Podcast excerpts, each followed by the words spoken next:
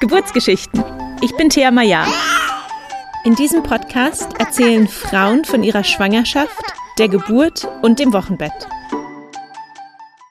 Herzlich willkommen zur 90. Folge vom Geburtsgeschichten Podcast und der letzten Folge im Jahr 2022.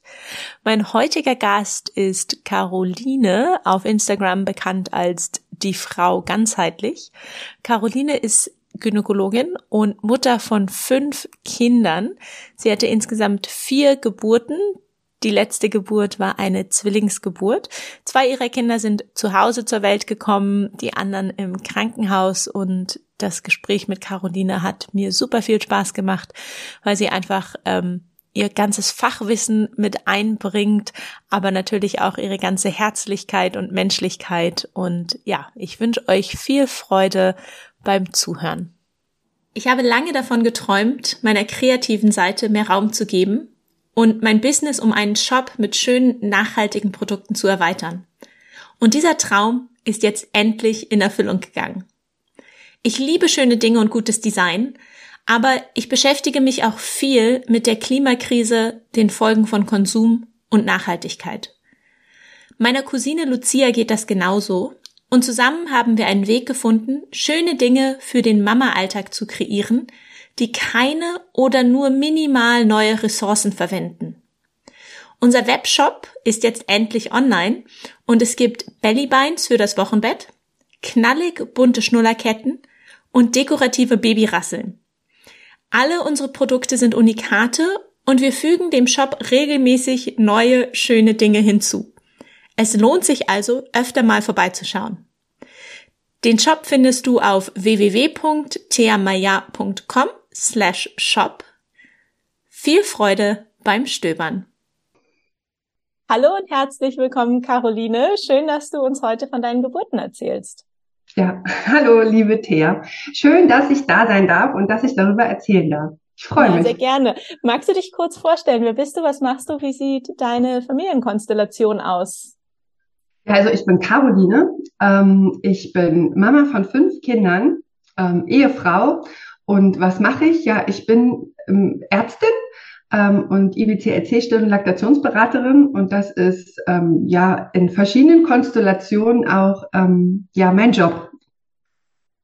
Ja, spannend und vor allen Dingen bist du sehr busy mit so vielen Kindern und Ärztin auch, und ja. Stillberaterin. Genau, ja, also da kommt schon so einiges zusammen, wenn man das dann mal so aufzählt. Ja, ähm, fangen wir doch gleich mit der ersten Schwangerschaft an. War die geplant oder war das eine Überraschung?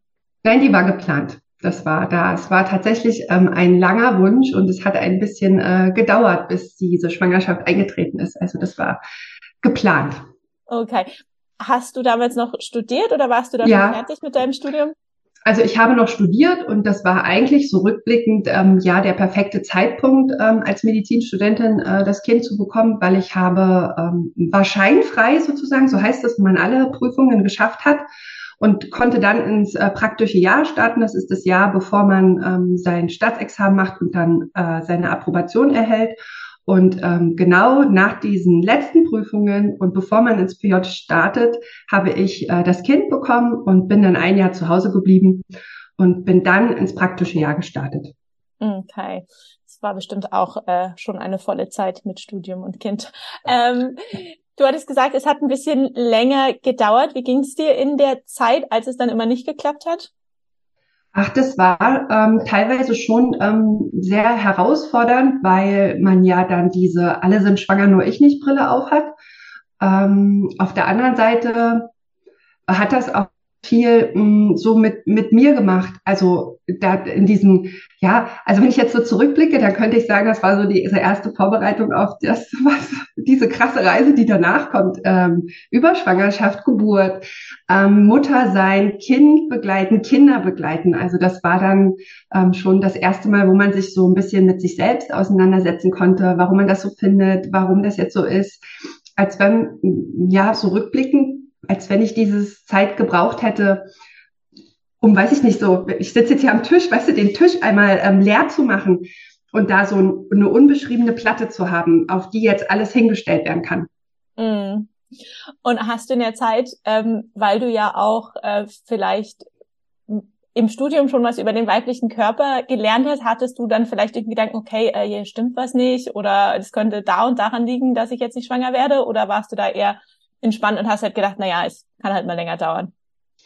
Ähm, beides. Also natürlich ähm, habe ich ganz schnell so bestimmte Dinge gemacht, so den Zyklus getrackt, Temperatur gemessen, damit mir überhaupt klar ist, ähm, passt das überhaupt alles, ja? Also äh, stimmt das, äh, stimmt da was mit mir, was kann ich, was kann ich aus diesen Daten herauslesen? Und auf der anderen Seite war mir natürlich auch aus dem Studium klar, dass bis zu einem Jahr auf ein Kind zu warten durchaus normal ist und dass die Wahrscheinlichkeit, dass man schwanger wird, ja so unfassbar gering ist, dass das äh, ja völlig normal ist. Also das war immer so ein bisschen äh, ambivalent, ja.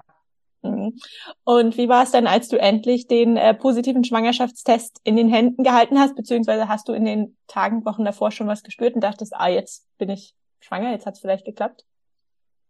Ähm, ja, das, das hatte ich tatsächlich bei allen Schwangerschaften, dass ich das schon vorher geahnt habe, aber das wollte ich immer nicht so zulassen, weil ähm, ich vor der ersten Schwangerschaft, die dann auch ein Baby geworden ist, hatte ich eine frühe Fehlgeburt ähm, und da war dann immer so ein bisschen so die Sorge, ach naja, lieber nicht zu früh freuen. Wobei mh, hm, diese erste Schwangerschaft vor dem Baby, mh, hm, die, da hatte ich nie dieses Gefühl von, es hat geklappt. Es war irgendwie immer so wie, oh, ich habe gedacht, wenn ich mal schwanger bin, freue ich mich mehr. Und das war es gar nicht.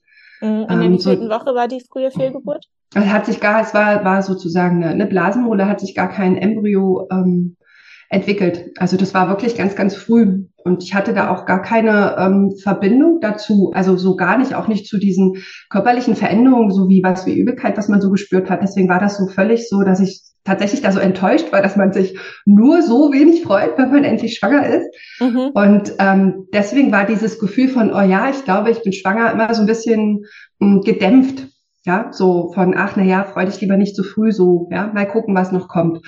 Und dann ist es natürlich so, dass man ähm, äh, durch das, was man im Studium gelernt hat und dann gerade bei den nachfolgenden Schwangerschaften ja auch ähm, als ja fast tägliche Arbeit als Ärztin in der Frauenheilkunde ähm, begleitet, sind ja auch frühe Fehlgeburten.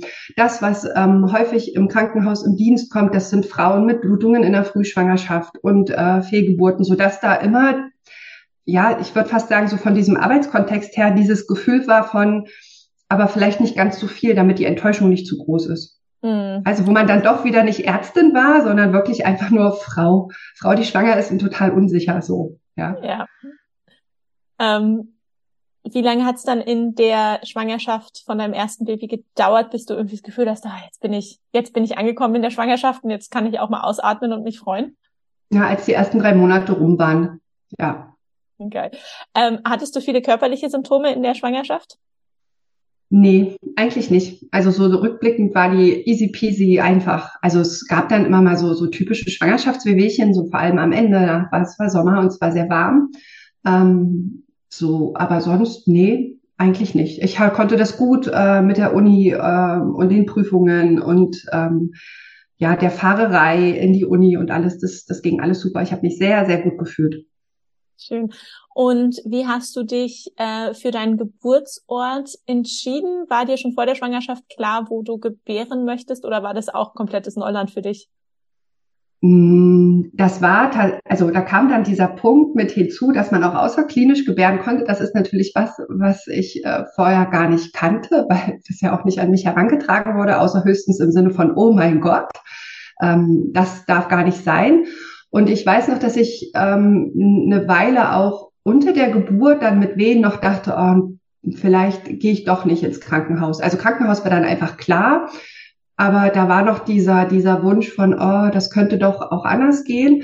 Wobei ich aber da tatsächlich ähm, noch eine zu große Sorge hatte. Also gar nicht Angst, aber ich war noch so von dem, was alles schief gehen kann, was man in der Uni so hört ja, mhm. ähm, war ich einfach noch so sehr voll von diesen, von diesen Dingen, dass es mir da auch sehr schwer gefallen wäre, denke ich, außerklinisch, ähm, diese Sorge da wegzulassen. Und dann funktioniert es ja auch nicht gut.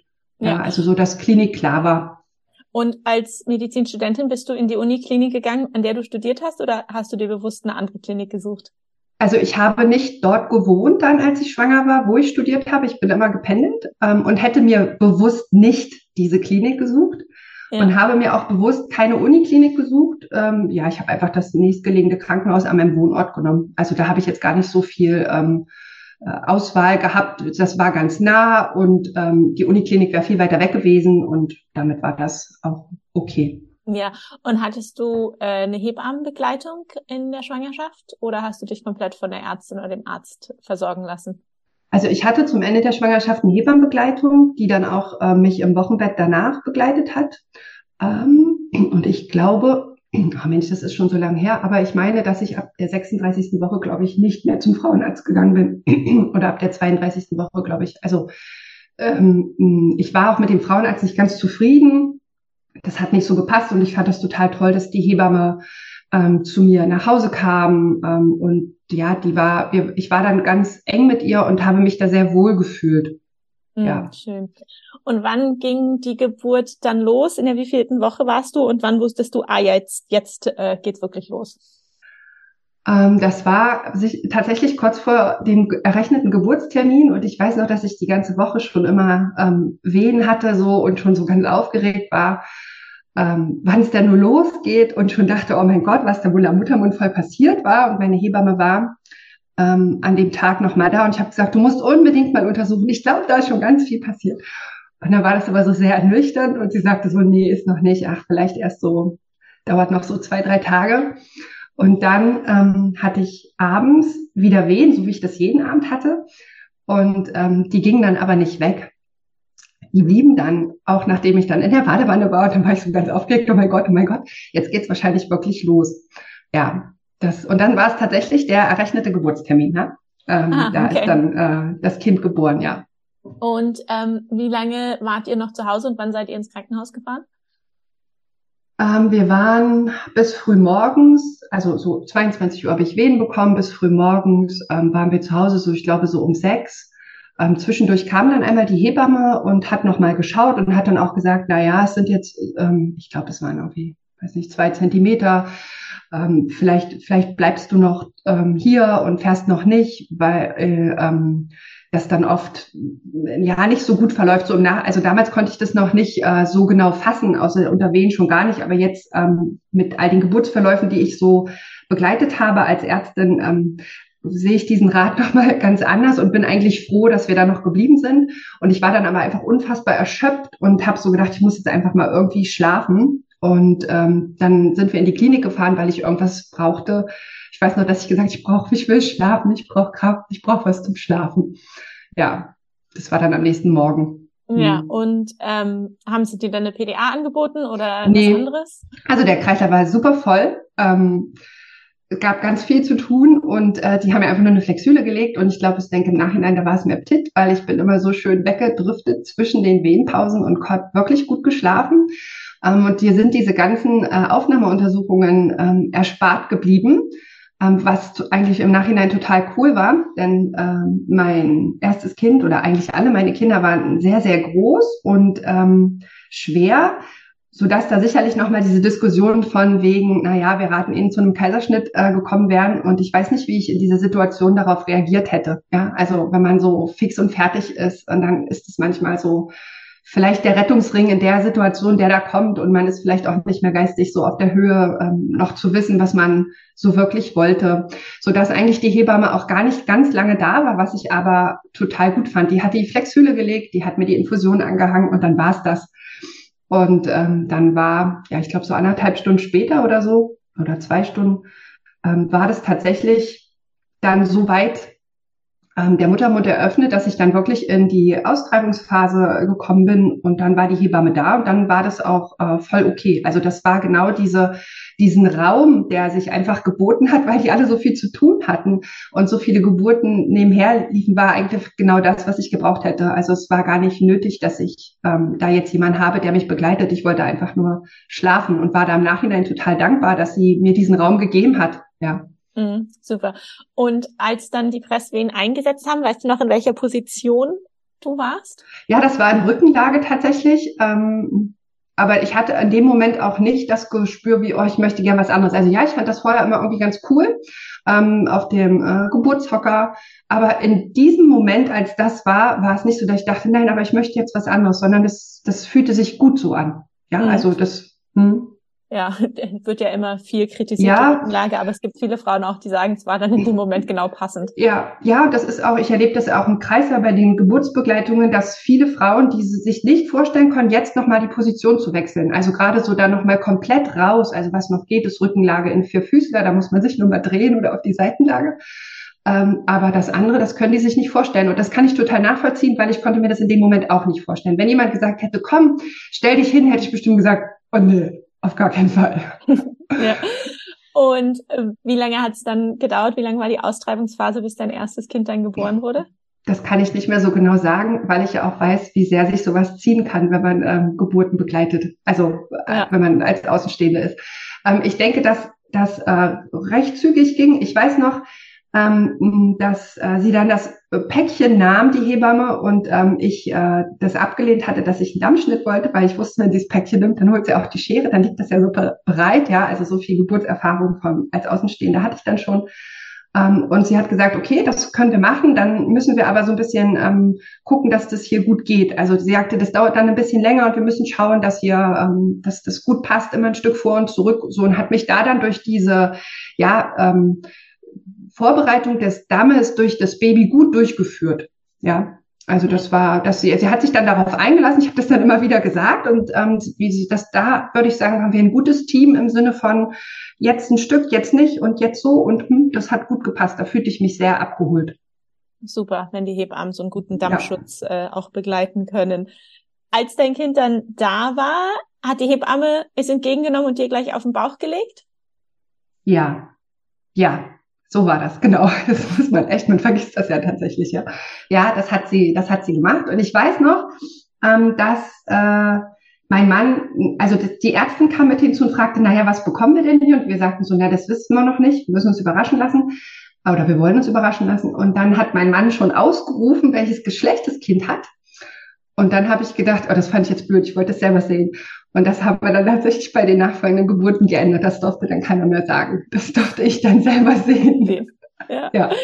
Ähm, hast du dein Kind dann noch im Kreissaal auch direkt angelegt zum Stillen? Ja. Ich habe das direkt zum, äh, zum Stillen angelegt. Wir haben dann äh, noch da gebondet, wie das so ist. Dann ist ja immer so dieses Gefühl, die Zeit steht ein bisschen still, ja, sowohl ähm, wenn man gerade ein Kind bekommen hat, als auch wenn man da dann als Ärztin sitzt und noch was guckt oder was dokumentiert ähm, dann ist ja mal so wie der Moment, äh, die ganze Zeit steht still, die Welt steht still. Ja, ja das haben wir gemacht. Ja. Und kannst du dich noch dran erinnern, wie lange es ungefähr gedauert hat, bis die Plazenta kam? Das war recht lang, ähm, weiß ich noch, weil sie wurden alle schon ein bisschen nervös. Ähm, war dann schon so, ach na ja, da gab es ja mal ähm, eine Fehlgeburt äh, mit einer mit einer Operation, vielleicht ist da irgendwas, aber ich hatte nie das Gefühl von Scheiße, jetzt äh, klappt das nicht oder so. Also das war gar nicht mein, ich hatte das Gefühl, mein Gott, ich brauche jetzt noch, ich hatte jetzt eine Geburt. Jetzt muss es einfach ein bisschen dauern. Aber ich hatte, habe das wahrgenommen, dass ähm, die anwesenden, das anwesende medizinische Personal ein bisschen nervös wurde. Und haben sie dir dann irgendwann eine Injektion gegeben oder kam die Plazenta dann einfach natürlich? Das weiß ich nicht mehr, ob äh, Oxytocin vielleicht schon vorher lief. Aber es war jetzt kein extra Oxytropf nochmal, das äh, würde ich mich erinnern. Aber äh, manche Kliniken spritzen ja Oxytocin ähm, direkt äh, nach dem Abnabeln. Mhm. Das, daran kann ich mich nicht mehr erinnern. Okay. Ähm, wie lange wart ihr dann nach der ersten Geburt noch im Krankenhaus? Ähm, zwei Tage. Also nachdem dann die U2 im Krankenhaus äh, gelaufen ist, sind wir nach Hause gegangen. Ja. Und wie war dann das Wochenbett mit dem ersten Kind und wie hat das Stillen funktioniert? Also das Stillen war tatsächlich holprig. Ich weiß noch, dass ähm, das Kind dann am Abend ganz furchtbar geweint hat und dann kam die, die Schwester, die stellte sich halt vor, so diese Nachtrunde, ja, ich bin jetzt Schwester, weiß ich nicht, und ich bin heute Nacht für sie da. Ähm, und sie sagte, ach Mensch, was ist denn los? Es weint so. Und ich sagte, ja, ich weiß auch nicht. Es stillt schon den ganzen Tag, ähm, aber es weint. Und dann hat sie gesagt, na ja, ich guck noch mal. Und dann hat sie äh, mir das Kind noch mal angelegt. Und ich habe so gedacht, okay, aha, okay, es hat den ganzen Tag nicht gestillt. So muss ich das anfühlen. Ähm, und dann war auch so wie, ach, na, wollen Sie nicht mal ein bisschen Tee geben, ein bisschen zufüttern. Und ich weiß noch, dass ich da ganz vehement war, auf gar keinen Fall. Ähm, und dieses, dieser holprige Stillstart, der hat sich tatsächlich ähm, ja schon noch ins Wochenbett äh, mitgezogen, dass es eben nicht locker flockig leicht lief, sondern dass ich gefühlte 35.000 Kissen brauchte, um mich richtig zu positionieren und dann am Anfang ein Stillhütchen und ich dann schon das Gefühl hatte von, also das habe ich mir jetzt so nicht vorgestellt, dass ich jetzt hier immer jeden Tag sitze wie eine Kuh und man kann, muss sein Kind ähm, stillen und ernähren und man kann gar nichts anderes mehr machen. So war das, äh, war das nicht. Das hat sich ein bisschen hingezogen, bis dieses Gefühl kam und die Hebamme hat immer gesagt, what's ab, es kommt, what's ab, hat mir da tatsächlich gut äh, zugesprochen und trotz all dieser Struggle, die es da am Anfang gab, hatte ich aber nie dieses Gefühl von, okay, also das war's jetzt, ich, ich stehe jetzt nicht mehr, das war's nicht. Aber es war herausfordernd. Hm. Wie lange hast du dein erstes Kind dann insgesamt gestillt? 13 hm, Monate. Okay. Und war dieser holprige Stillstart vielleicht auch eine Motivation dafür, dann selber Stillberaterin zu werden später? Nee, das hatte ich noch überhaupt nicht auf dem Schirm.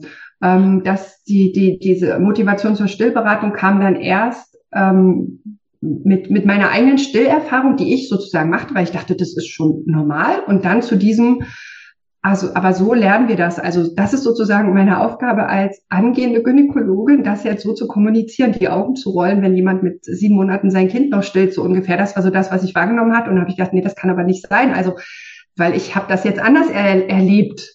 Ähm, und da kam dann eher die Motivation her. Gar nicht so wie, oh, hatte so einen holprigen Stillstand, alle anderen sollen das nicht, sondern auch irgendwo, weil ich, weil ich finde, dass es meine Aufgabe als Gynäkologin ist, ähm, diesen Part mit zu betreuen, zumindest aus äh, der Sicht der Frau. Der Kinderarzt kann ja die Gewichtskurve mitmachen, wobei ich das als Stillberaterin ja auch mache. Aber die Frau dadurch zu begleiten, ähm, ja auch mit allen möglichen Erkrankungen ähm, oder Störungen der Stillphase, das kam tatsächlich eher daher. Ja. Mhm. Schön. Dann gehen wir gleich mal zur nächsten Schwangerschaft. Ähm, wie viel, wie, wie ist der Alterschied, Unterschied zwischen dem ersten und dem zweiten Kind? Und war das zweite Kind dann geplant oder eine Überraschung?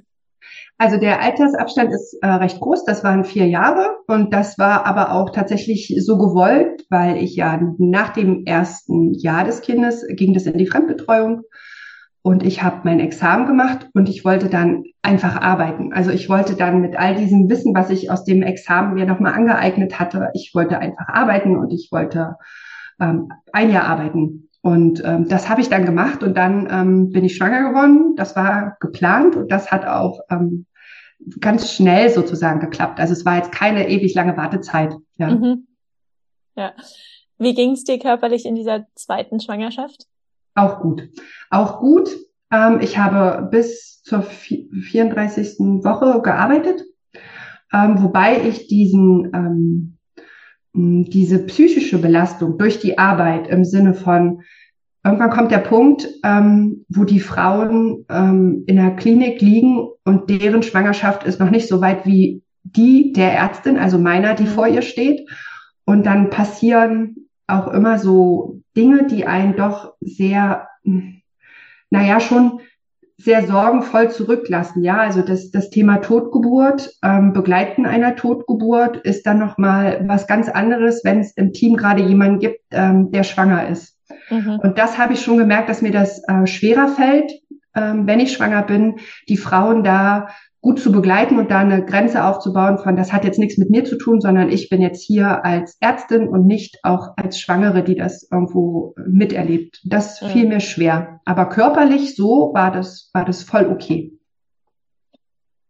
In ähm, Vorbereitung auf diese zweite Geburt hast du gesagt, ich gehe wieder den gleichen Weg, ich gehe wieder in die Klinik oder ähm, hat sich da was verändert und du hast gedacht, jetzt möchte ich was anders machen bei der zweiten Geburt? Ja. Ja, das habe ich, weil ich hatte ja bei der ersten Geburt schon gedacht, ach Mensch, das wäre schon irgendwie cool so. Hm. Und ich war da, weiß noch, dass ich bei der ersten ähm, Schwangerschaft alle, die da außerklinisch äh, geboren haben, die, die habe ich immer total bewundert und ich wollte das unbedingt auch, so dass bei der zweiten Geburt klar war, das Kind kriege ich äh, zu Hause. Also das war von vornherein klar und ich habe die Schwangerschaft auch anders betreuen lassen, war nicht so häufig äh, beim Gynäkologen ähm, und habe mehr mit der Hebamme gemacht, was ich sehr genossen habe, weil die Hebamme ja immer zu mir nach Hause kam oder ich dann mal zu ihr in die Praxis und das war immer, ich es war die gleiche Hebamme wie beim ersten Kind und das fand ich ähm, sehr, sehr wertvoll. Also das war einfach rundum schön. Konntest du über deine Hausgeburtspläne mit deinen Kollegen und vielleicht auch Vorgesetzten im Krankenhaus offen reden oder musstest du da ähm, so tun, als würdest du auf jeden Fall ins Krankenhaus kommen? Nee, das habe ich tatsächlich nicht gemacht. Ähm, also die wussten ja schon, dass ich bestimmte Dinge ein bisschen anders sehe. Ähm, weil ich ja auch, also allein schon, weil ich so lange gestillt habe und man sich ja dann schon eine Weile kannte und sich besprochen hat und ich das auch nicht schlimm fand, wenn wir mal eine Verlegung hatten aus dem, aus dem Geburtshaus in die Klinik. Ähm, und ich habe das aber bewusst nicht geteilt, einfach weil ich keine Lust hatte, dass alle mir diese Horrorgeschichten erzählen, ähm, weil ich ja selber bestimmte Dinge ja auch als Ärztin einfach miterlebe, ähm, so dass ich das nicht aktiv kommuniziert habe und dann im Endeffekt gesagt habe, also das wusste ich schon vorher, dass ich sagen würde, das ging einfach so schnell, das hätte ich nicht mehr in die Klinik geschafft, was dann tatsächlich auch so war. Aber das war sozusagen dann äh, die Kommunikation, die sich äh, im Anschluss als wieso zu Hause. Ach na ja, es ging einfach so schnell. Ich habe es nicht mehr geschafft. Okay. Ähm, wie hast du dich denn ähm, zu Hause ganz praktisch auch auf die Hausgeburt vorbereitet? Hast du den Geburtspool ausgeliehen oder äh, das Wohnzimmer mit Malertapete, nee, wie heißt Malerfolie ausgelegt? Das machen manche. Also nee, eigentlich irgendwie gar nicht. Also ähm, wie, ich hatte so ein paar so solche diese Einwegwickelunterlagen, die man mitnimmt. Mhm. Die hatte ich und die Hebamme hat gesagt, na ja, ich bringe ja alles mit. Also die bringt jetzt kein Geburtspool mit, aber das ganze andere Zeug, das bringt die alles mit, wenn wir das brauchen.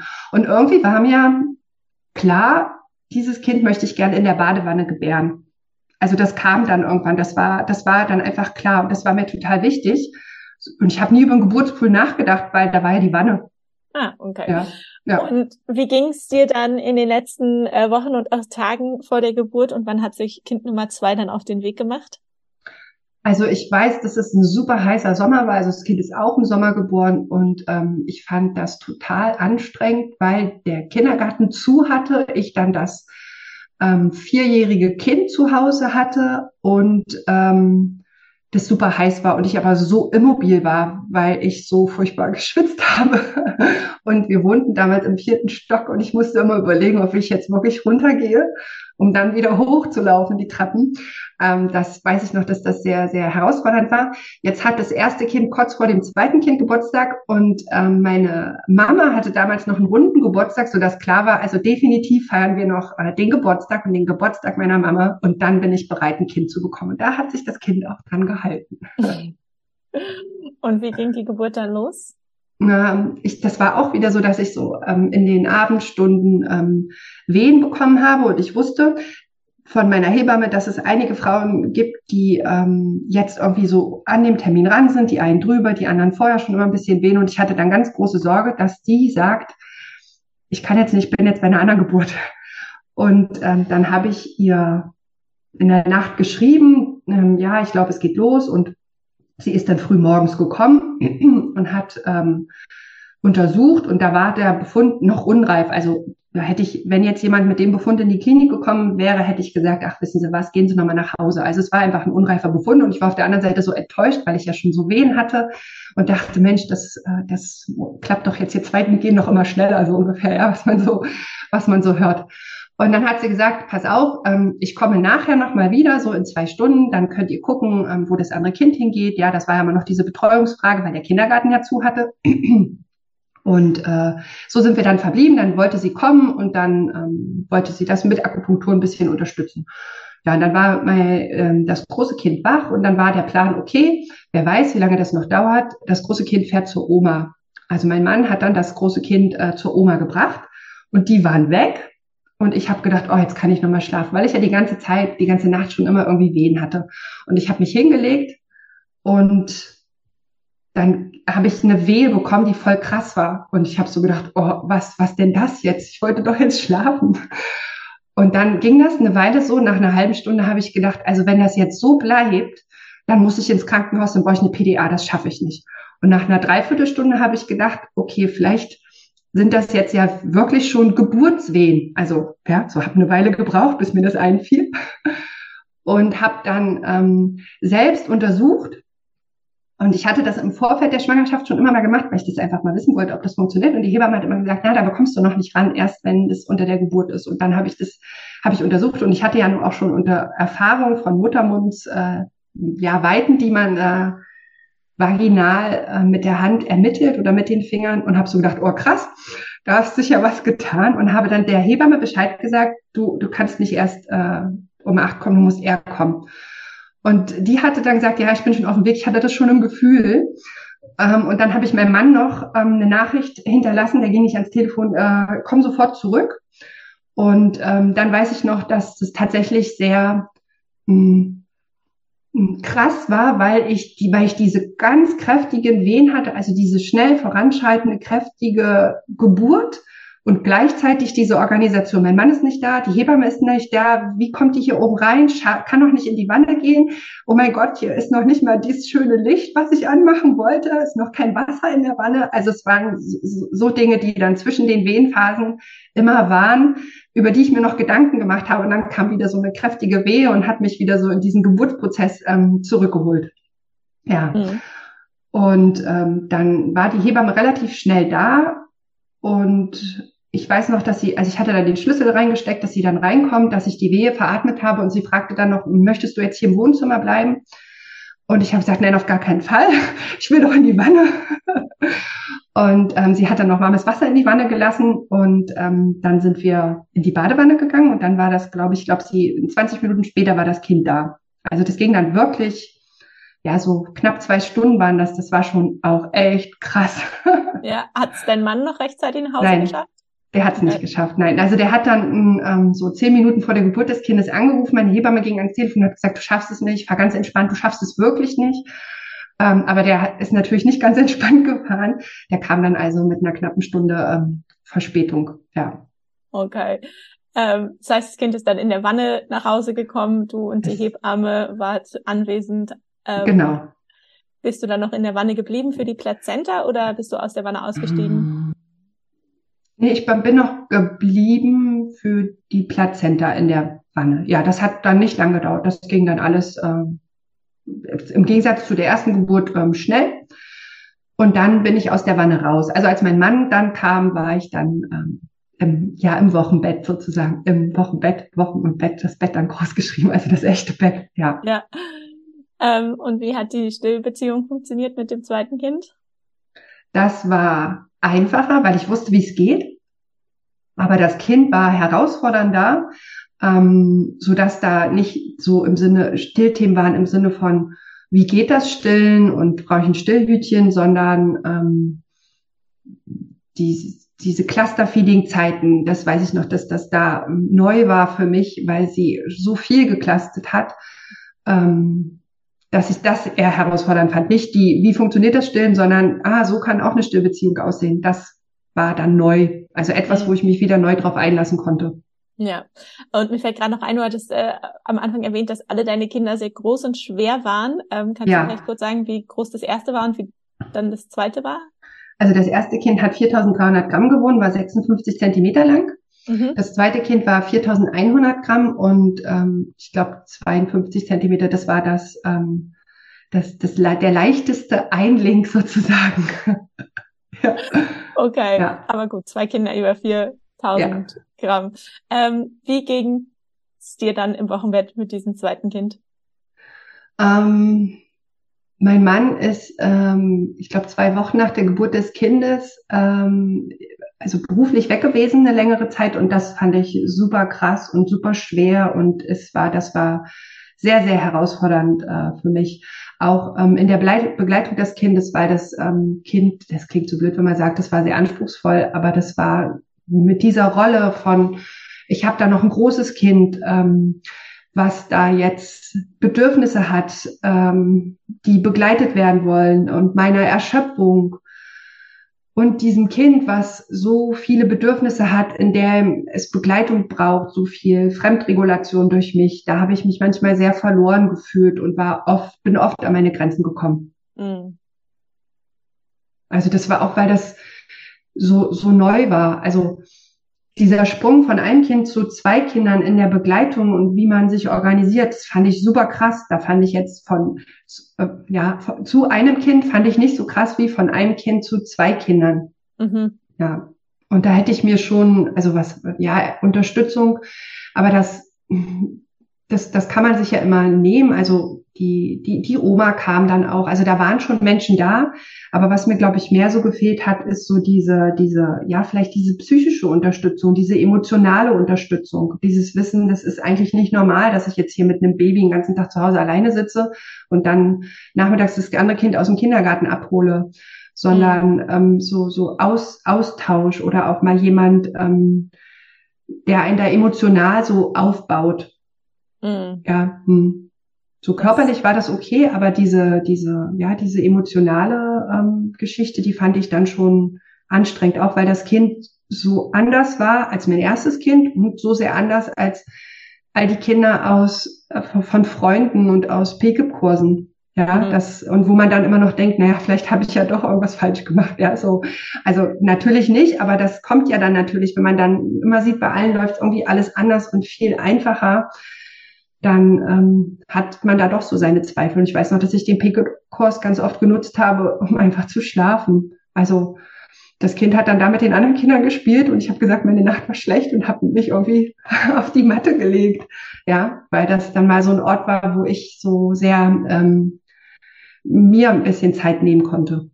Ja, ähm, weil du es gerade auch angesprochen hast, finde ich es auch interessant, vielleicht nochmal deine Sicht der Ärztin zu hören auf so ein Kind, was vielleicht mehr Bedürfnisse hat ähm, oder mehr, wie du gesagt hast, auch mehr ähm, Co-Regulation braucht. Hattest du da in deinem Studium zu was gelernt? Weil ich, also ich selber als Mutter von einem Kind mit sehr, sehr vielen Bedürfnissen, ähm, fand es manchmal sehr schwierig, dass mir alle immer gesagt haben, nee, nee, das ist ganz normal. Ja, Kinder, Kinder brauchen halt viel Aufmerksamkeit und ich aber wirklich objektiv sehen konnte, dass andere Kinder weniger schreien, weniger viel gehalten mhm. werden müssen, leichter einschlafen und so weiter. Ja.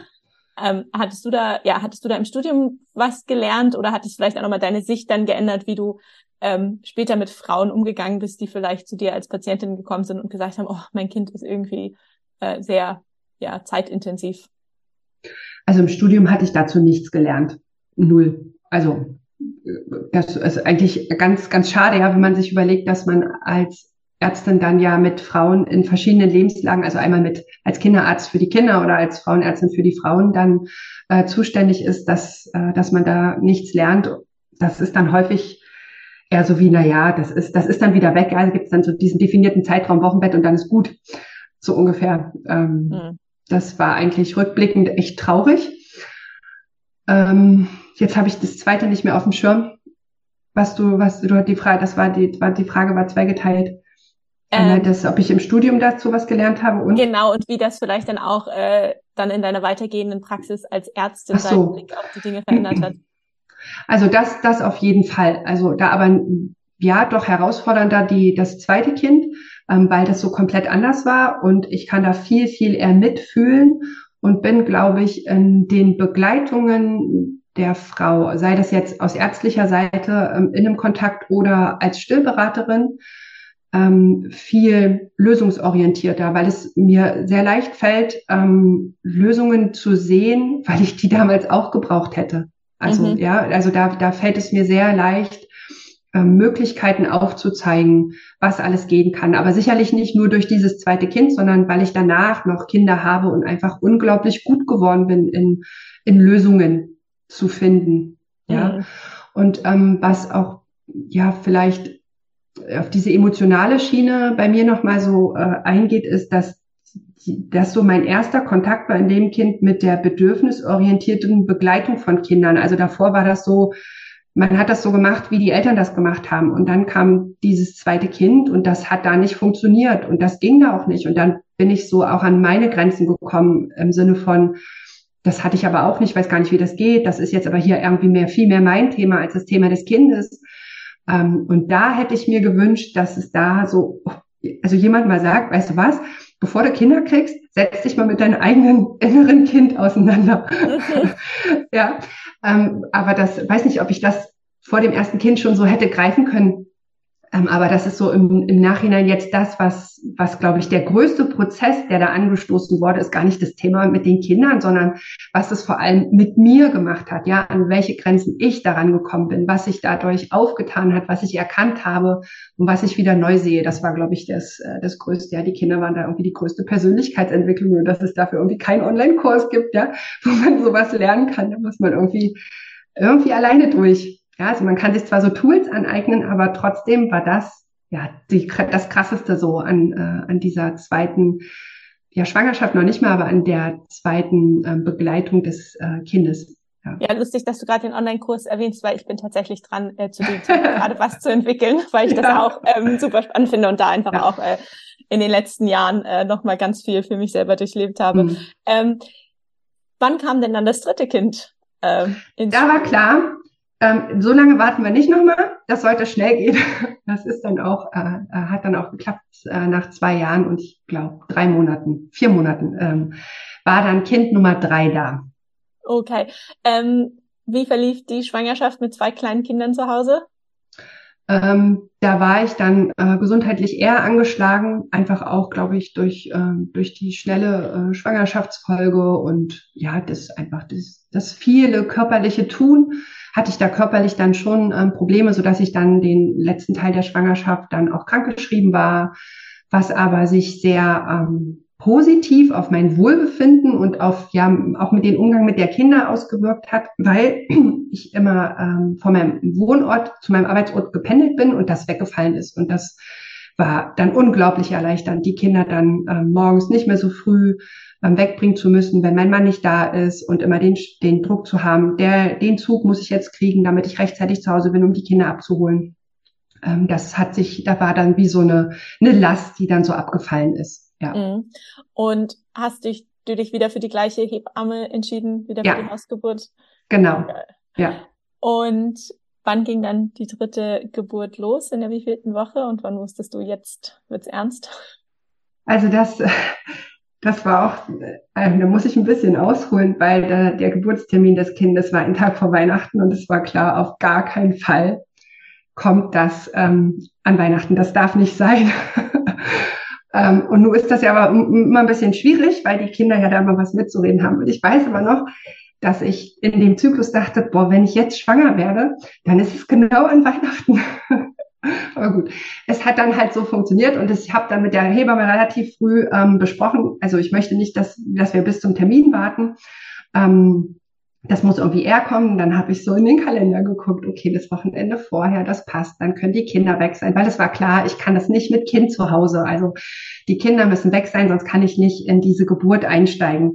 Und dann habe ich das äh, mit den ähm, mit meinen Eltern und den Schwiegereltern so organisiert, dass die Kinder am Freitag von denen abgeholt wurden, mein Mann und ich dann ein schönes Wochenende hatten und zwar klar, an diesem Wochenende kommt das Kind. Und das hat dann auch so funktioniert. Hat die oh. Geburt dann spontan eingesetzt oder habt ihr äh, mit kleinen Hebammentricks nachgeholfen? Also die nach der nach der zweiten Geburt war dann der Hebamme klar, also wenn sie vaginal untersucht, reagiert dann mein Körper sehr gut mit Wehen drauf, so dass klar war, okay, wenn die Kinder weg sind ähm, am Samstag früh, kommt sie und untersucht mich. Mhm. Und ähm, das hat dann auch so funktioniert, dass ich dann am Samstagabend Wehen bekommen habe und noch Samstag in der Nacht ähm, das Kind geboren wurde. Okay. Also wenn man das als Hebammentrick äh, bezeichnen ja. kann, ja. Äh, ging es wieder so schnell wie beim zweiten Kind? Nee, so schnell ging es nicht. Und das war auch wieder voll meine Herausforderung, weil es mir viel, viel schwerer fiel, ähm, in dieser Geburt komplett loszulassen. Also ich weiß noch, dass ich ganz oft im Kopf ähm, verglichen habe, ähm, wie das mit der ersten Geburt, äh, mit der zweiten Geburt war und da auch so die Erwartung hatte, dass das alles so schnell ging. Aber mit dem Kind ging das tatsächlich nicht so schnell aber es war jetzt auch nicht ewig lang, das nicht. Ja, ich glaube, ich hatte ach, um 18 Uhr so die ersten Wehen, wo ich so dachte, okay, das fühlt sich jetzt wie Geburt dann, ach, wie schön. Und ähm, ja, so kurz vor Mitternacht war das Kind da. Das ist ja schon noch überschaubar. Aber ich weiß, dass ich zwischenzeitlich oft dachte, warum dauert das denn jetzt so lange? Weil das beim zweiten Kind einfach so schnell ging. Und ähm, mir ist da viel, viel schwerer fiel, mich auf diesen Geburts, also auf diese Geburt und dieses Kind einzulassen und es nicht ständig mit dem anderen äh, oder dem schon Erlebten zu vergleichen. Mhm. Und es, es, gab tatsächlich eine Situation, wo ich dachte, oh, fahre ich jetzt in die Klinik? Und dann fiel mir ein, wenn ich jetzt in die Klinik fahre, dann passiert das, das, das, das. Und dann habe ich gedacht, oh nee, darauf habe ich keinen Bock. Okay, dann brauche ich jetzt hier einfach mal eine Pause und ähm, habe mich dann äh, hingelegt und habe dann die Hebamme sozusagen in eine andere Ecke des Raums geschickt, meinen Mann in die andere Ecke des Raums geschickt. Und ähm, das hat dann im Endeffekt gereicht, weil ich weiß dann noch, dass ich dann dachte, okay, jetzt kommt's und habe dann nur die Hebamme gerufen, komm und ähm, habe mich dann vom Sofa in den Vierfüßler runtergerollt und dann ähm, ist das Kind geboren, ja. Okay, jetzt heißt diesmal wart ihr nicht in der Wanne, sondern. Diesmal waren wir nicht in der Wanne, obwohl ich das ähm, in der, also unter der Geburt äh, auch ausprobiert hatte, aber wir waren dann umgezogen. Die Wanne war irgendwie anders als die davor. Die war, die davor war kleiner, die war jetzt größer. Das hat alles irgendwie nicht so gut gepasst. Und ich hatte ähm, für die äh, für diese Geburt auch im Kopf, das kommt, das Kind kommt vor dem Kamin, also vor dem Weihnachtsbaum, vor dem Kamin, weißt du, so mhm. ganz so ganz äh, schön romantisch hatte ich mir das vorgestellt das hat auch fast so geklappt. Das war der Weihnachtsbaum stand. Wir waren zwar nicht vor dem Kamin, aber äh, wir haben dann das Wochenbett zwischen Weihnachtsbaum und Kamin äh, sozusagen verbracht. Und was ich aber auch noch herausfordernd fand, war die Begleitung meines Mannes unter der Geburt. Ich habe die zweite Geburt ja einen Großteil alleine gemacht, weil die Hebamme ja auch sehr ähm, spät kam. Das heißt, dieses, dass ich das jetzt erlebe mit Menschen, die noch dabei sind, fand ich herausfordernd. Ähm, wahrscheinlich wäre es mir leichter gefallen, wenn ich auch irgendwie so zwei Stunden für mich gehabt hätte, um da so selber durchzukommen mit diesen ganzen Themen, die da so auf einmal aufploppen, was man alles so denkt und wie man sich fühlt und wie man jetzt aussieht und was da jetzt alles so kommt, als das jetzt mit ähm, zwei Menschen zu teilen. Und dann sicherlich noch leichter mit der Hebamme als mit meinem Mann tatsächlich, ja. Mhm, auch ganz wichtiger Punkt, ja. dass es manchmal vielleicht auch gut sein kann, ein bisschen alleine zu sein unter der Geburt, ja. aber man ja dann vielleicht auch schon so in seinem Tunnel drin ist, dass man das gar nicht mehr kommunizieren kann. Ja, so rückblickend wäre das gut gewesen, das wäre mir eher aufgefallen. Das hatte ich tatsächlich eher als hinderlich dahingehend empfunden, dass es mir schwer fiel, mich komplett fallen zu lassen. Hm. Ähm, wie lange hast du dann das dritte Kind gestillt und wie klappt es dann mit dem Stillen? Also da war alles problemlos. Also gar nichts klappte, klappte gut. Ein ganz einfaches Kind, einfach jetzt bitte in Anführungsstrichen. Nach dem zweiten Kind war das so ein oh mein Gott, es gibt wirklich die Kinder, die einfach einschlafen, ohne dass man was macht. Ähm, und das Kind habe ich dann 22 Monate gestillt, weil dann war ich wieder schwanger und dann hat Stillen nicht mehr gepasst. Okay. Und wie groß und wie schwer war das dritte Kind? 4370 Gramm und 54 Zentimeter, glaube ich. Ja. Okay. War das Schwerste. Okay, und dann ähm, hast du schon gesagt, du hast dann so lange gestillt, bis du wieder schwanger warst. Ähm, ja. Und das war ja dann auch nochmal eine besondere Schwangerschaft. Genau. Das war dann tatsächlich nicht geplant und das war eine Überraschung, sowohl die, äh, der Zustand an sich und auch die Anzahl.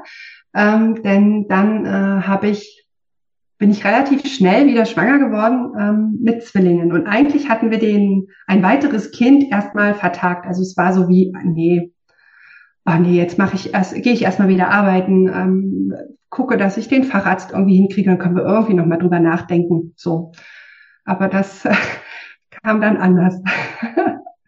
Wie war der Moment, als du rausgefunden hast, dass du Zwillinge bekommst? Ich kann mir vorstellen, dass wenn da eine Gynäkologin auf dem Untersuchungstisch liegt, du hast deine Augen wahrscheinlich auch auf dem Ultraschall. Hast du es gesehen, bevor die Person, die den Ultraschall gemacht hast, irgendwas sagen konnte? Naja, das ist ja immer so, man hat ja alle Ressourcen sozusagen in der Klinik. Und wenn jemand frühschwanger ist, dann hat man natürlich das Ultraschallgerät vor Ort. Und ich hatte dann, ich wusste, dass ich schwanger war, ich hatte Dienst und habe geguckt und habe dann, habe dann noch nicht so viel gesehen, außer ähm, ein, ein Fruchtsack sozusagen. Und dann hatte ich wieder Dienst. Also der Dienst hat man natürlich nur, wenn man, wenn noch niemand weiß, dass man schwanger ist, aber das wusste da noch keiner. Und dann habe ich so gedacht, hm, was ist das? Das sieht ja aus wie zwei. Und ich weiß noch, dass ich dann mit den drei Kindern alleine war. Mein Mann war außerhalb. Also der kam abends nicht nach Hause und ich hatte eine Blutung in der Frühschwangerschaft und habe dann zu meiner Kollegin gesagt, du musst mal gucken. Ähm, ich bin jetzt mit den Kindern alleine und ich will jetzt einfach wissen, ob die Schwangerschaft intakt ist oder nicht und ob ich mich auf eine stärkere Blutung einstellen muss, jetzt irgendwie über Nacht am Abend, ja, weil ich ja mit den Kindern alleine war. Also es war sozusagen die Sache von, muss ich noch irgendwas planen? Und ähm, dann hat sie geschaut, dann ähm, mit einer mit einem Vaginalultraschall. Ich habe halt bei mir immer nur abdominal geguckt, weil Vaginal alleine ist immer schwierig. Ähm, und sie sagt so, und ich guckte sie so an und ich so, siehst du das auch? Na, ich sehe zwei. Und ich sag so, ja, ich habe auch zwei gesehen. Bist du dir sicher, dass das zwei sind? Sie sagt so, ja, es sind zwei. Und dann sind wir gegangen und haben uns erstmal in die Küche vom Kreissaal gesetzt, saßen beide da so völlig sprachlos. Ich dachte so, ja, es sind zwei. Krass, es sind zwei. Und sie so, du kriegst Zwillinge. Und ich sag so, Ja, ist krass, oder? also das war tatsächlich ähm, sehr verrückt, weil ich das ähm, dann ja schon geahnt habe und gesehen habe. Dann aber mit der Blutung so dachte, na ja, das ist jetzt nicht so ungewöhnlich, dass da vielleicht auch mal ein Zwilling abgeht. Ähm, und dann aber meine Kollegin das dann noch mal vorher äh, bestätigt hat. Also dass, die, dass sie das auch sieht, dass es nicht nur so wie, ach, habe ich mich vielleicht auch getäuscht, sondern dass ähm, dass das wirklich so ist. Ja. Und waren dann da auch schon zwei Herzschläge zu sehen oder nur die Fruchthöhlen? Mm, damals waren das nur ähm, Fruchthöhle und Dottersack. Das war noch ganz früh, da hat man noch keine Herzaktion gesehen. Ja. Ähm, und du als Ärztin kannst vielleicht auch nochmal dann gleich erklären, es gibt ja verschiedene Arten von Zwillingsschwangerschaften mhm. und du hattest zwei Fruchthöhlen und zwei Säcke. Ähm, ja. ja. Also es waren zweieig, also ähm, zweieiige Schwangerschaft, äh, Zwillingsschwangerschaft. Das bedeutet auch, dass die äh, Kinder nicht gleichgeschlechtlich sind. Ähm, das heißt, ähm, dass es zwei Eisprünge gab, die, äh, wo die Eizellen befruchtet worden sind. Ja, bei ähm, eineiigen Zwillingen ist es so, dass es in dem ganz, ganz frühen Zellstadium da so eine Zelle extra ist, die dann noch separat wachsen kann. Und dann unterteilt man nochmal, ob es zwei Fruchthöhlen gibt oder äh, die ähm, zwei Plazenten oder ähm, eine Fruchthöhle mit einer Plazenta. Ja, das sind dann die die Eineigen, die die sich dann auch so sehr sehr ähnlich sehen. Mhm. Und die Eineigen sind ja, glaube ich, auch vom Risiko, also wenn die sich zum Beispiel eine Plazenta teilen, ähm, ja, genau. ist das eine äh, höher ein höher eingestuftes Risiko in der Schwangerschaft als jetzt. Ja, genau, dieses äh, fetofetale Transfusionssyndrom. Der eine wird dann nicht gut versorgt. Zwei zweieige Zwillinge sind dann wie äh, Geschwister halt zur gleichen Zeit im Bauch. Mhm. Okay, wie ging es dir dann in dieser Schwangerschaft? Und auch, ja, ich meine, du hattest schon vorher drei andere Schwangerschaften. Hat es sich anders angefühlt, mit Zwillingen schwanger zu sein? Hast du es schneller gemerkt? Mm, nee, eigentlich nicht. Der einzige, also da würde ich jetzt tatsächlich sagen, der einzige Vorteil war, dass ich dann äh, ins Beschäftigungsverbot gegangen bin, relativ früh noch, also in den im, im ersten Drittel der Schwangerschaft noch, ähm, weil ich ja mit einer Zwillingsschwangerschaft eine, ja, eine, eine Risikoschwangerschaft war. Und das habe ich als ähm, sehr erleichternd gefunden, weil diese Erschöpfung, die ähm, ich hatte in den, in den ersten drei Monaten, die war einfach unfassbar. Also das war noch viel, viel krasser als bei den ersten. Es war wirklich so, als ich dann Dienst hatte noch, ähm, weil es noch keiner wusste, die Hebammen, die ahnen ja immer sowas, dass die dann wirklich gesagt haben, ah ja, wenn eine Flexhüle zu legen ist, ich mache das dann, du musst nicht kommen. Also weil ich wirklich ähm, so, so geschafft war. Und auch die Kollegen dann schon sagten, ach Mensch, ey, jetzt geh doch ins Beschäftigungsverbot, da weißt du, du hilfst uns hier ja auch nicht wirklich was, wenn du so erschöpft bist. Ähm, und das war tatsächlich der Vorteil. Und deswegen war die Schwangerschaft auch von körperlichen Symptomen relativ okay. Also bis auf so das, das typische, ja, man war halt irgendwie älter und ähm, das ganze Gewebe ist nicht mehr so straff wie bei der ersten Schwangerschaft, so dass man sich irgendwie viel behäbiger, viel mehr wie 80 gefühlt hat. Aber es gab jetzt keine Sachen von Krankenhausaufenthalten, vorzeitigen Wehen, Frühgeburtsbestrebungen, was ja durchaus bei einer Zwillingsschwangerschaft auch mal äh, üblich ist oder häufiger ist. Das hatte ich alles äh, tatsächlich nicht. Und ich glaube schon, dass es ein großer Punkt war, dass ich eben äh, zu Hause war und äh, wirklich nur mich dann hatte, die zwei Babys, die in mir wuchsen und die drei anderen Kinder und den Haushalt. Aber ja, so. Ja. hm. ähm, wie hast du dich denn dann auf diese Zwillingsgeburt vorbereitet? Bist du dann für die Geburt wieder ins Krankenhaus gegangen? Ja, für die Geburt bin ich wieder ins Krankenhaus gegangen, aber ich habe mir eine Beleghebamme gesucht. Das war mir sehr wichtig. Ich wollte nicht an irgendjemanden geraten und ich wollte jemanden haben, der ganz genau weiß, was ich erwarte von dieser Geburt und wie das zu laufen hat. Also so einen echten Insider, der dann für mich kämpft, sollte das ähm, anders sein. Also sprich, mir war ja klar, dass ähm, Zwillingsgeburten ja, wenn die auch ähm, vaginal sind, ja durchaus für alle Anwesenden eine Herausforderung ist und die Klinik da sehr schnell auch bestimmte Dinge einem überstülpt, die man vielleicht so nicht geplant hatte. Und die Hebamme war da für mich so ein bisschen das, das Schutzschild. So hatte ich ähm, das auch mit ihr kommuniziert, dass sie da bestimmte Sachen einfach vertritt, wenn ich nicht dazu in der Lage bin, da jetzt irgendwie noch zu sagen, lass das, das will ich nicht, ähm, dass sie da einfach das schon vorher äh, ablenkt. Ja. Besonders vorbereitet habe ich mich tatsächlich auf die Stillzeit, weil das war sozusagen, das war so meine, meine super Challenge. Ich habe dann ähm, nach der, nach der Elternzeit mit dem dritten Kind habe ich äh, eine Weiterbildung gemacht ähm, beim äh, Institut für Stillen und Laktation und bin dann zurückgekommen und habe so gedacht, ja, ey, May, cool. Also das, jetzt weiß ich endlich, dass ich schon immer richtig lag mit dem, was ich so gehört hatte. Und jetzt ändern wir das in der Klinik.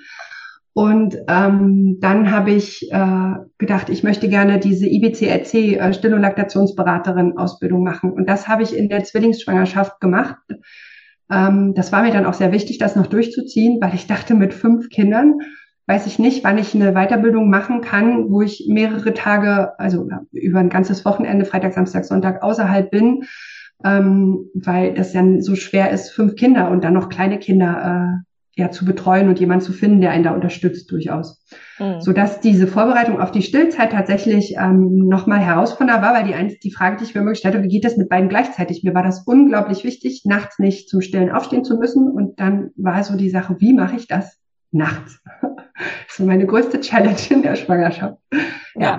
Kannst du uns dann vielleicht gleich noch ja. verraten, wie du das ähm, hinbekommen hast. Im Hinblick auf die Geburt, hatte die Klinik äh, irgendwelche Vorstellungen oder Leitlinien, wann die Zwillinge kommen müssen? Weil ich weiß, dass oft bei Zwillingen ja auch äh, ja. zur Einleitung geraten wird. Also das war tatsächlich sehr herausfordernd. Ich habe mich dann in meiner Stadt dann für die Uniklinik entschieden, weil die Kinder äh, ähm, also weil die Klinik in meiner Stadt war die Zwillingsgeburten eher vaginal machen als die andere Klinik, in der ich mit äh, dem ersten Kind war. Mhm. Aber die haben nicht so diese, wohl nicht so diese Beckenendlagenerfahrung. Und ein Kind lag in Schädellage und eins in Querlage beziehungsweise Beckenendlage. Und ganz am Anfang, also noch lange bis zur 36. Woche lagen beide in Beckenendlage. Und das wollte die Klinik nicht, dass ich das vaginal äh, gebäre. Das war dann ähm, zu diesem Geburtsplanungsgespräch schon auch nochmal eine große Herausforderung auch für mich, weil ich das auch tatsächlich kommunikativ ähm, nicht so wirklich verstanden habe. Ich hatte ja drei Kinder mit über vier Kilo ähm, geboren äh, und habe das tatsächlich als nicht so schlimm gesehen. Und äh, die wollten das aber auf gar keinen Fall machen ähm, so dass ich dann, also Kaiserschnitt kam für mich aber überhaupt nicht in Frage. Also das hat sich nie angefühlt wie, das wird ein Kaiserschnitt. Und ähm, das war tatsächlich sehr herausfordernd in der Diskussion mit der Klinik und den Ärzten dort, aber auch äh, mit meinem Partner, weil der das auch nicht so ganz nachvollziehen konnte. Also so wie, na dann machen wir das halt einfach so, aber das ging für mich tatsächlich nicht. Und dann hat sich aber mein ähm, führender Zwilling, der hat sich dann, ich sage immer, der hat sich erbarmt und hat sich für mich in Schädellage gedreht, so dass ähm, tatsächlich dann der vaginalen Zwillingsgeburt dann auch von Seiten der Klinik nichts mehr im Wege stand. Und ich war dann nochmal nach diesem Gespräch von, na ja, dann machen wir einen Kaiserschnitt nochmal in der Klinik sozusagen zur weiteren Absprache. Und da hat der Arzt dann auch festgestellt, dass das Kind sich dreht. Und naja, dann, dann kann ja alles so ähm, spontan ähm, passieren.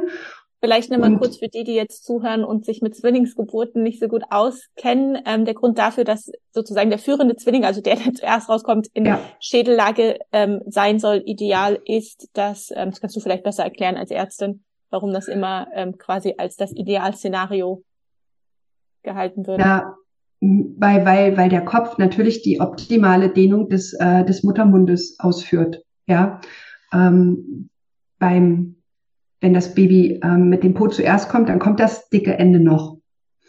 Und das ist dann halt mitunter schon bei einer Einlings Beckenentlanggeburt ja durchaus schwierig und bei einer Zwillingsgeburt nochmal, dann war, ist dann auch die Überlegung gewesen, ob die sich verkeilen können. Also weil das eine Kind dann in, ja, so in Querlage immer da drüber war. Das heißt, kann der eine Kopf an dem anderen Kopf irgendwie hängen bleiben?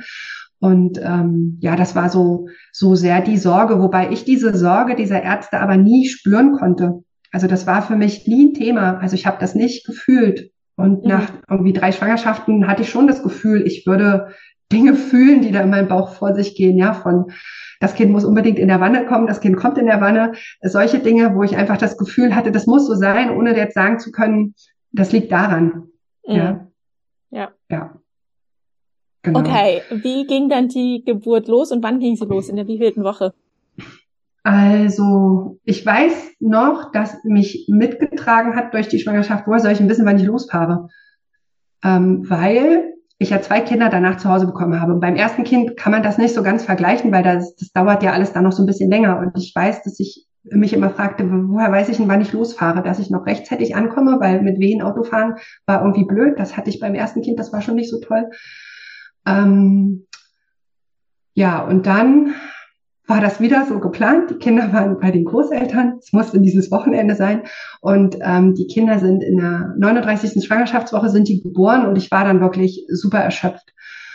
Und das war auch alles ein bisschen komplizierter, weil die Hebamme, die war in der Klinik ähm, Beleghebamme und die hat dann immer auf den Dienstplan geguckt und wir haben genau geguckt, wann die optimale Konstellation von Ärzten ist, die vaginale Zwillingsgeburten begleiten. Und ich hatte dann schon zwei Tage vorher mal so Wehen, wo ich so dachte, na ja, das könnte schon was werden wo wir dann auf den Dienstplan geguckt haben und gesagt, nee, das wird auf gar keinen Fall was. Nee. Also weil es war mir ganz, ganz wichtig, dass das nicht in einem Kaiserschnitt endet. Ich wollte das unbedingt vaginal ähm, machen, außer es gäbe jetzt irgendwas. Ähm, also wirklich eine, eine, weiß ich nicht, eine vorzeitige Lösung oder Nabelschnurvorfall nach der Geburt des ersten Zwillings. Und ähm, dann war ich, da habe ich mich dann auch länger von dem Frauenarzt betreuen lassen und war dann am Tag zuvor nochmal beim Frauenarzt und ich merkte schon, dass mir nicht so richtig gut ging. Ich hatte dann auch einen hohen Blutdruck und ich hatte Eiweiß im Urin, was alles so ein bisschen, naja, auch so eine Präeklampsie, also so eine Schwangerschaftsvergiftung hindeutete und habe dann am Freitag früh die Hebamme angerufen und habe gesagt, wir müssen jetzt hier irgendwie ähm, fertig werden, mir geht's nicht mehr so gut, ich möchte jetzt, dass wir aufhören. Und ich wusste ja, dass ähm, vaginales Untersuchen gut hilft. Und dann habe ich mich mit der Hebamme dann in der Klinik äh, getroffen, ähm, weil das immer für eine Klinik toll ist, zu wissen, wenn übers Wochenende irgendwie so besondere Geburten kommen, wie zum Beispiel eine Zwillingsgeburt, weil die brauchen ja dann immer vielleicht ein bisschen mehr Personal, ja, da braucht man dann irgendwie muss man so ein bisschen mehr vorhalten, weil man ja das mit einem höheren Geburtsrisiko verbunden ist und nicht so recht weiß, ähm, was einen erwartet. Und das fand ich auch irgendwie total fair. Also ich würde mich auch freuen, wenn ich da die Diensthabende der Ärztin bin und würde wissen, okay, ähm, da läuft noch eine Frau mit Wehen und Zwillingen draußen rum, die könnte jederzeit äh, mein Kreißsaal aufsuchen. Und ähm, da war dann der Muttermund irgendwie bei drei Zentimeter. Ähm, und dann hat der Arzt, der hat nochmal ähm, Ultraschall gemacht, hatte die auch die Kinder sehr groß ausgemessen, sagte, naja, wenn es dann Montag nicht da ist, dann, dann kommen sie zur Einleitung. Ich habe so gedacht, ja, ja, ja, ja, nee, wir kriegen das hier dieses Wochenende definitiv nicht erst Montag. Ähm, und dann bin ich mit meinem Mann ähm, nach Hause gefahren und ich hatte mir noch so ein, so ein Mini-Einlauf für zu Hause, ähm, hat mir die Hebamme noch mitgegeben, um diese Wehen noch so zu unterstützen. Und dann waren wir noch irgendwie nett essen, so das letzte Mal, so als äh, Eltern von drei Kindern. Und ich weiß noch, dass ich dann so ein bisschen Wehen hatte und es sich die ganze Nacht aber nicht so eingespielt hatte. Und ähm, ich dann irgendwann nachts um eins irgendwie auch so enttäuscht war im Sinne von, oh Mensch, ey, jetzt ist schon wieder ein Tag um, ähm, jetzt sollte das aber irgendwie losgehen, weil genau diese Dienstkonstellation in der Klinik, die hat nur noch bis acht Uhr Dienst. Ja, das wäre jetzt irgendwie toll, wenn das passt. Und dann habe ich mich aufs Sofa gelegt und bin irgendwie tatsächlich von einer Wehe aufgewacht und habe so gedacht, oh ja, eine Wehe und bin aber wieder eingeschlafen. Und bei der zweiten Wehe habe ich gedacht, oh mein Gott, das sind Wehen, wir müssen los. Der Muttermund war schon bei drei Zentimeter. Ähm, ich weil Autofahren und das ist noch ein Stück. Also das dann ging so, dass diese zweite Wehe war so, dann ging das so alles los. Dann habe ich meinen Mann geweckt. Ähm, der hat dann noch an das Wichtigste überhaupt gedacht, nämlich das äh, Kolostrum aus dem Tiefkühlfach zu nehmen, weil ich in der Schwangerschaft einen Schwangerschaftsdiabetes hatte und ähm, ich sozusagen Kolostrum gewonnen habe, das dem ersten Zwilling gegeben wird, während ich den zweiten gebäre. Und ähm, wir sind dann ähm, sehr zügig ganz früh morgens in die Klinik gefahren. Wir hatten super Glück, weil uns an dem Storchenparkplatz eine Frau aus der Notaufnahme empfangen, die gleich einen Rollstuhl geholt hat und uns durch die wirren Gänge des Uniklinikgebäudes geleitet hat und uns schnell in den Kreissaal gebracht hat. Der Kreissaal war leer. Die Hebamme kam, ähm, also die äh, hatten wir dann angerufen, die waren dann noch nicht da, als ich kam und ich hatte das Glück, auf eine ganz wunderbare Hebamme in der Klinik zu treffen, die mich begrüßte mit, erzählen Sie mir noch, wie Sie sich die Geburt vorgestellt haben, damit ich weiß, was mich, äh, was, was ich Ihnen hier Gutes tun kann. Das weiß ich noch, dass mich das äh, sehr beglückt hat, weil das ja auch nicht immer üblich ist. Und ähm, dann war aber für mich klar, also wir kriegen die Kinder hier erst, wenn, äh, wenn die, He die Beleghebamme da ist. Und als die dann da war, ging das auch alles ja recht zügig. Also ich glaube, vom Ankunft in der Klinik bis Kinder da waren es irgendwie eine Stunde, anderthalb Stunden so. Ja. Und also das war dann im Endeffekt schon voll, ich bin mit einem vollständig eröffneten Muttermund angekommen. Okay. Und erste Zwilling kam in Schädellage, hat sich ja. der zweite Zwilling dann noch unter der Geburt gedreht oder kam der zweite Zwilling dann in Beckenendlage? ja, der hat sich, also der lag dann eher in Querlage so drüber, der zweite Zwilling, und der hat sich dann eine Beckenendlage gedreht. Also es war schon noch die Option, dass er sich auch in, äh, in Schädellage hätte drehen können, aber das wohl war dann Beckenendlage. Ja. Okay. Ähm, hat sich das für dich groß anders angefühlt als die vier äh, Geburten davor in Schädellage? Mm, nee, außer dass, ähm, also dass diese Position, die Ge Gebärposition ähm, da vielleicht jetzt für mich nicht so toll war, weil ich ähm, ich habe das ganz klassisch auf dem Rücken mit den ganz klassischen Handgriffen, weil das auch irgendwo so mein Entgegenkommen an die Klinik war. Also das ist ja das ist ja auch eine Sache, die man immer ab, abwägt, ja. Also wenn du Beckenendlage spontan gebären möchtest und das ist dein Wunsch, das im Vierfüßler zu machen und noch niemand in der Klinik hat das im Vierfüßler gemacht, dann sind alle sehr panisch, ja, weil dann ihre Handgriffe, die sie gelernt haben, da nicht funktionieren sollte, dann der Kopf nicht ähm, geboren werden. Und dann muss man nochmal umlagern, so dass ich das im Vorfeld sowohl mit der Hebamme so besprochen hatte, die hat mir gesagt, die machen das immer so, das wäre ganz gut, weil dann sind die nicht verunsichert. Und das war mir natürlich auch ähm, klar dass das einen Rahmen für die sein soll. Ich möchte ja nicht, dass jemand mit Angst meine Geburt begleitet, sondern die sollen sich ja auch sicher fühlen. Ähm, mhm. Ähm, so dass ich jetzt im Nachhinein denke, ach Mensch, für Fiesler wäre irgendwie cool gewesen, aber wahrscheinlich auch erst der Erfahrung heraus, dass ich gewusst hätte, wie das so ist, ja, so als äh, die Frau, die das tut.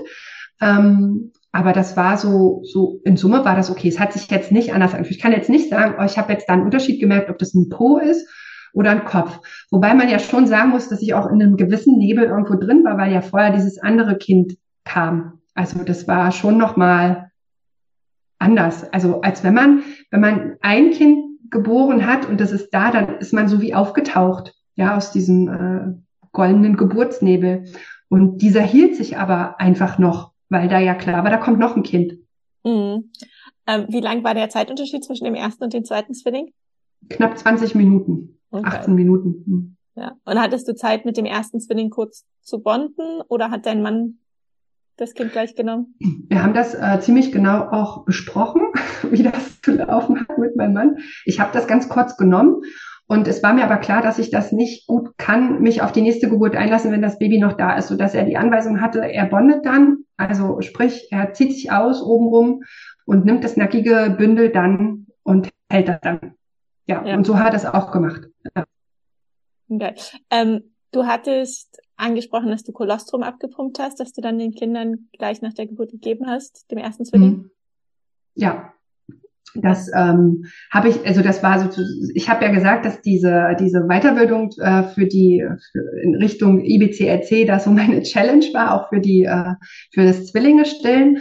Und ähm, das hatte ich schon vorher immer versucht, auch bei uns in der Klinik zu etablieren, ähm, dass das äh, sehr wertvoll ist für Frauen mit ähm, Schwangerschaftsdiabetes, damit die Kinder eben nicht direkt eine, eine Glukoseinfusion oder eine Glukoseflasche oder irgendeine Prämilch brauchen. Ähm, und ich habe das einfach gemacht, damit die Kinder ihren Blutzucker halten können, weil ich ja auch nicht wusste, wenn das erste Kind jetzt da ist, funktioniert das mit dem zweiten so, wie ich mir das dachte? Oder gibt es noch einen, einen Zwischenfall und es wird dann noch ein Kaiserschnitt?